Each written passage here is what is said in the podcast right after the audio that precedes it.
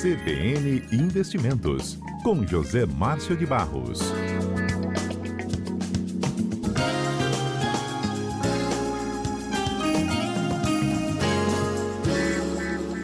E conosco, para este quadro ir ao ar, já está o comentarista José Márcio de Barros. Boa tarde, José Márcio. Olá, boa tarde, Fábio. Boa tarde, ouvintes da CBN. Tudo bem? Tudo bom? Tudo bem. Que bom. Amém. Bem, José Márcio, indo então com seu conhecimento aqui, falar um pouco sobre a semana e alguns pontos né, importantes a serem observados, como um índice divulgado que mostra aí um pouco sobre o setor de serviços, José Márcio, um dos que foi considerado né, mais atingidos pela pandemia. Foi, verdade. Uma vez a gente trouxe aqui para os ouvintes da CBN uma, uma espécie de um raio-x sobre o setor de agricultura. Hoje eu acho que vale a pena a gente é, debruçar, gastar um pouco mais de tempo sobre o setor terciário, né, o setor de serviços. Na verdade, o setor é, é, ele é o termômetro praticamente do crescimento do, do PIB brasileiro, né, o setor de serviços. Com essa pandemia aí, a gente viu que o, não só o turismo, como onde a gente vai comer, os restaurantes, salão de beleza, academia, todos eles ficaram fechados e comprometeu todo o desempenho da economia brasileira. E setor de serviço ele é responsável, já foi no passado por 50% do PIB brasileiro, pulou para 60%, 70%, chegou ao ponto em 2018 dele representar aí uh, 78% do 75% do PIB veio do setor de serviço. Então nós estamos falando de uh, PIB é composto de três setores, né? O setor primário, que está falando de agricultura, né? E a extração mineral, o setor secundário, que é a industrialização, e o setor terciário ou setor de serviço, que aí nós estamos falando de. É, só para detalhar um pouquinho mais para os nossos ouvintes, tá, tá, Fábio? Só sendo sim, sim. mais didático aqui, nós estamos falando de transporte, de comércio, de todas as, as instituições financeiras que existem no Brasil, e aí pega rádio, TV, revista, e também a administração pública, o serviço que é prestado na administração pública também é enquadrado. Tem gente que gosta de enquadrar, em vez de fazer toda essa, esse, essa descrição que eu fiz, divide em três, por exemplo, serviços profissionais, que aí pega advogado, consultor, auditor, arquiteto, dentista, todos os serviços profissionais que são prestados. Aqueles serviços de massa, que são supermercado, aeroportos, livrarias, né? o atendimento que eu falei que é prestado pelas pelas entidades públicas, e as lojas de serviço. Aí nós estamos falando de banco, shopping, aluguel de, de, carro, escola, hotel. Então, eles têm re, realmente uma, uma representatividade muito grande do setor de serviço. E o IBGE soltou ontem uma, como se fosse assim, um raio-x do setor de, de serviço, hum. e eles, devi, eles dividem lá em seis grandes grupos. Então, nós estamos falando de transportes, né, informações e comunicações, serviços prestados às famílias, os profissionais administrativos, os próprios serviços e outros. Né? O setor de serviço ele teve uma, uma, um crescimento agora em, em, junho, que é o último dado apurado em relação a maio, ele cresceu 5% no volume. Foi um crescimento assim é, expressivo, porque a gente tinha, uh, tinha caído 1% em fevereiro, uhum. tinha caído 7% em março e, acreditem se quiser, ele caiu 12% em abril. Nossa. Né? E teve uma queda de 0,5% em maio. Quando a gente fala 12% em abril, você imagina aquele período que uh, os aeroportos ficaram fechados, shopping não funcionou, uhum. e assim, um, quase que um, um, blackout completo, né? Foi quase 20% então, em fevereiro, março e abril? Se a gente somar essa queda aí, deu mais de 20%. Então, nós Nossa. estamos falando, por exemplo, é. se a gente pegar, Fábio, é, é, acumulado, a queda, assim, só, só de março para cá, foi de 14%, né, do aquele período, assim, de, vamos considerar 18 de março, que foi só da o, pandemia, né? Uhum. O, o, início da pandemia. Deu 14% de queda. Quando a gente pega junho de 2020 contra junho de 2019, 12% de queda. Ah, Zé Márcio, me diz quanto que foi só o primeiro semestre, a janela primeiro semestre.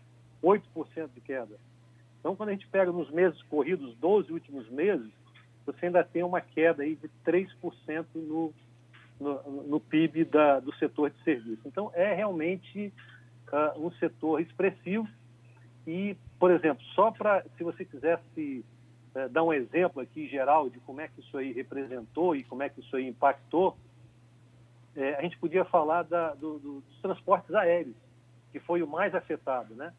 Na época da, da, do, do, pico mesmo, crucial da, da, da, pandemia, a gente considera aí um mês, um mês atrás, 63% dos transportes aéreos ficaram paralisados.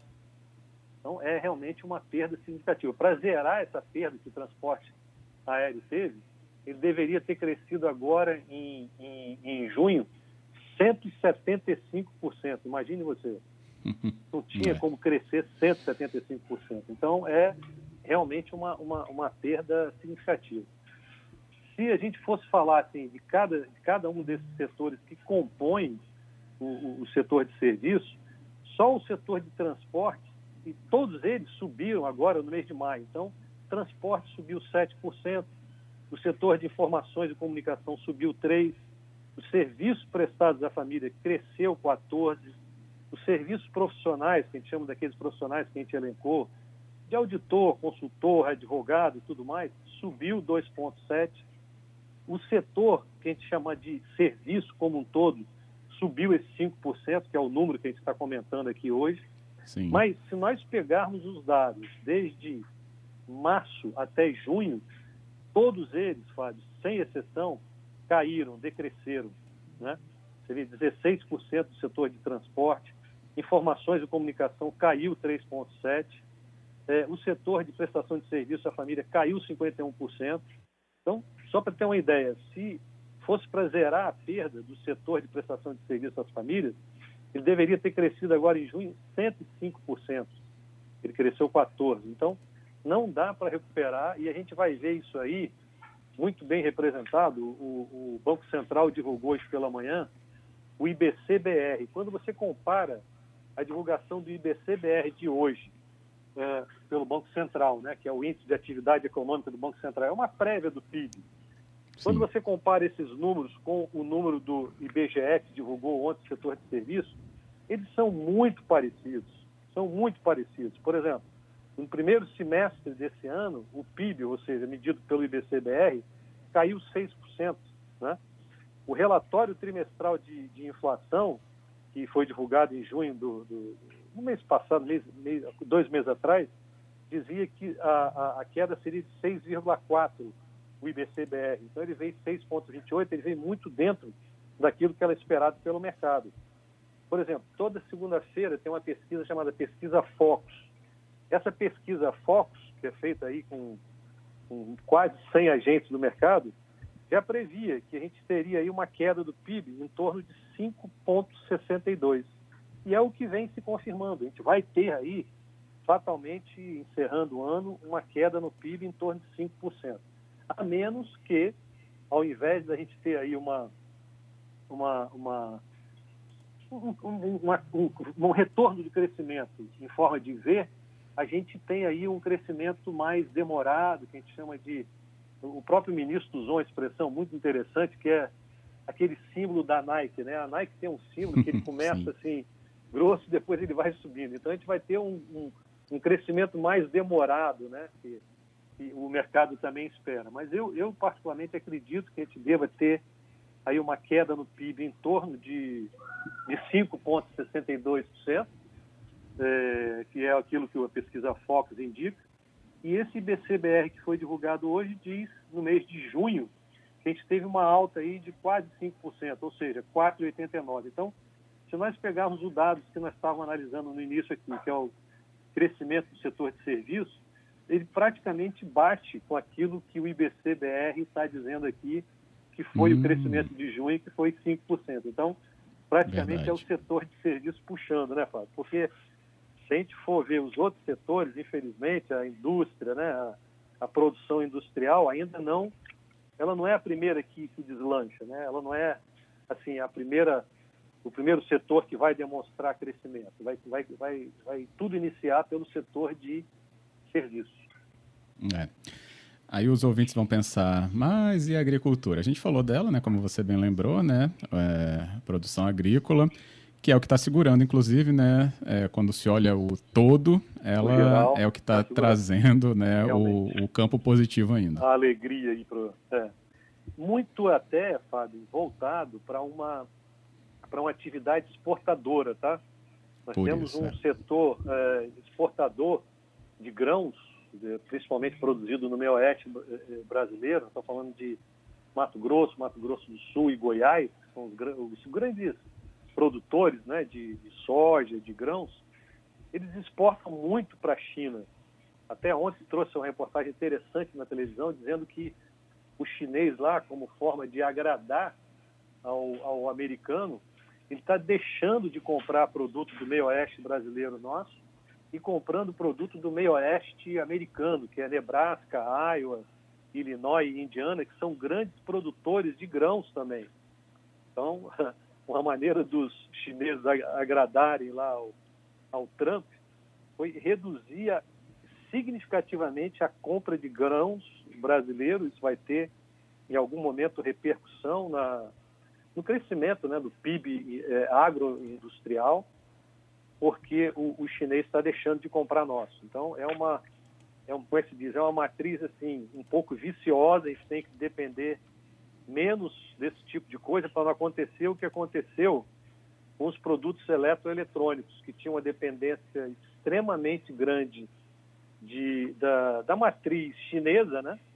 E que agora o, o, próprio americano já notou que ele precisa de descentralizar. Então o Brasil também precisa de descobrir novos mercados para a venda de seu, dos grãos para não ficar tão dependente como aconteceu agora nessa semana de terem é, toda uma produção pronta para exportar, o, o, chinês diz, não, não, agora eu vou comprar um pouco do, dos Estados Unidos. Isso é ruim. Mas eu concordo com você, a, a, a grande, o grande alavancador, o grande propulsor tem sido atualmente não o setor de serviço, que uhum. passou por esses quatro últimos cinco meses aí por um problema assim totalmente fora de controle, e aí o setor agroindustrial passou a representar uma maior parte do crescimento do, do, do produto interno bruto brasileiro.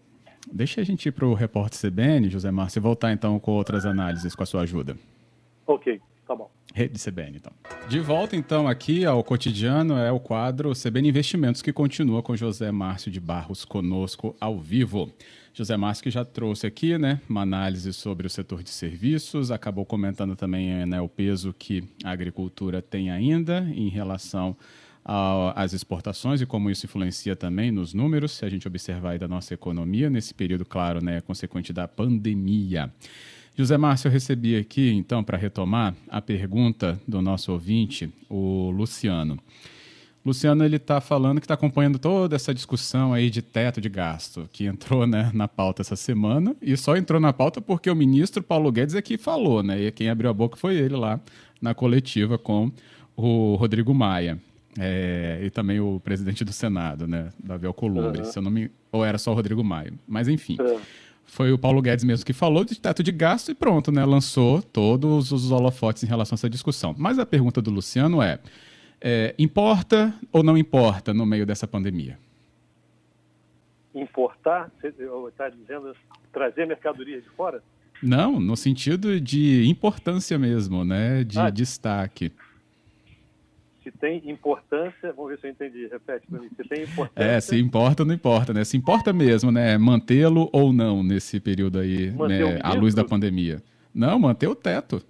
Ah, o teto? Ah, sim que, veja bem, Fábio, o que está acontecendo? Nós não esperávamos passar por essa pandemia e nós falávamos de um teto de gastos aí em torno de 3% do PIB. Nós estamos falando coisa assim, não, nós vamos gastar, é, o governo vinha com uma, uma, uma, uma, forma de conduzir a economia muito conservadora e muito assim, de mão, mão dura, mão pesada. De repente, você tem que abrir mão de todo um controle orçamentário que você vinha fazendo, né?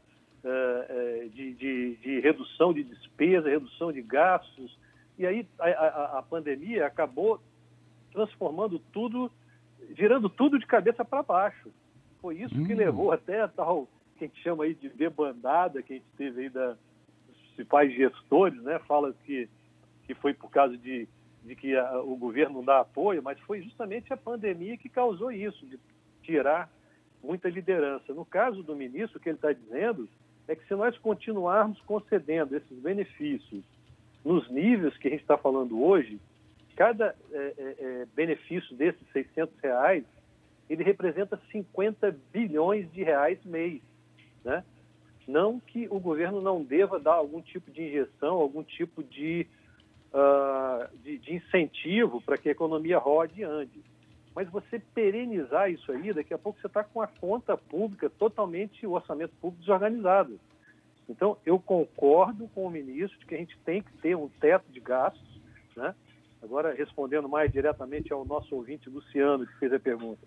Uhum. Tem que ter esse controle, importa sim, você tem que ter um controle dos gastos, até porque chega um momento você não tem mais como. Isso, isso vamos comparar o governo como se fosse uma empresa, é, um orçamento é, é de uma empresa, ou mesmo um orçamento familiar. Se nós continuarmos a gastando o dinheiro do cheque especial, vai chegar um momento que essa conta precisa ser paga, essa conta chega. A mesma coisa para o setor público. Então, nós temos que ter, o governo tem que ter aí um, um controle é, muito. E esse foi o tema do vazamento da discussão do grupo, que o que se colocou a, a portas fechadas no Ministério, na, na, na discussão do, da, da equipe de governo, é se deveria ou não se prolongar esse tipo de incentivo.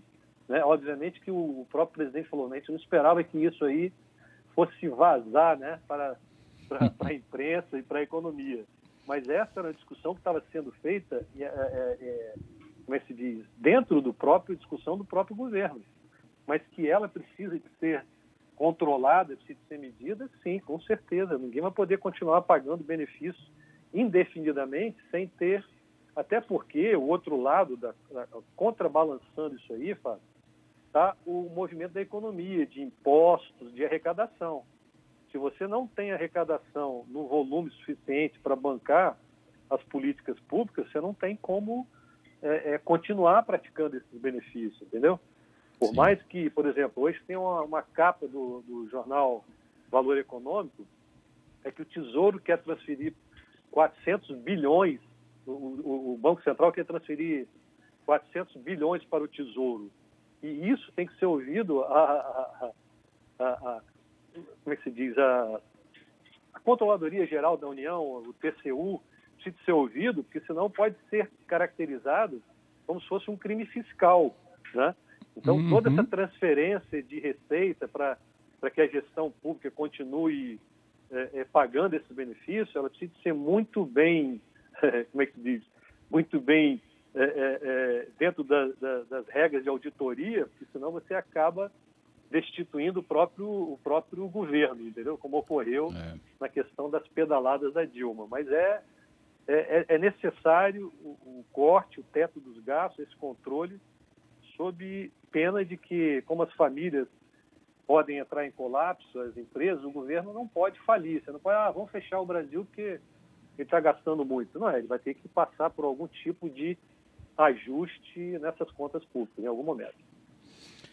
Justamente. É, esse ajuste não vai ser fácil, né, de nenhuma é. maneira, inclusive. Nem as tá discussões tá em torno dele. Né? É, por é isso. É, e é aí, é aí que a gente vai entrar mesmo em grandes polêmicas, né?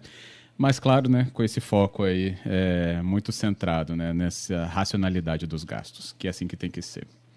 José Márcio, então a gente vai estar acompanhando por hoje. Muito obrigado, viu? Tá bom, uma boa tarde, um bom final de semana e até a semana que vem.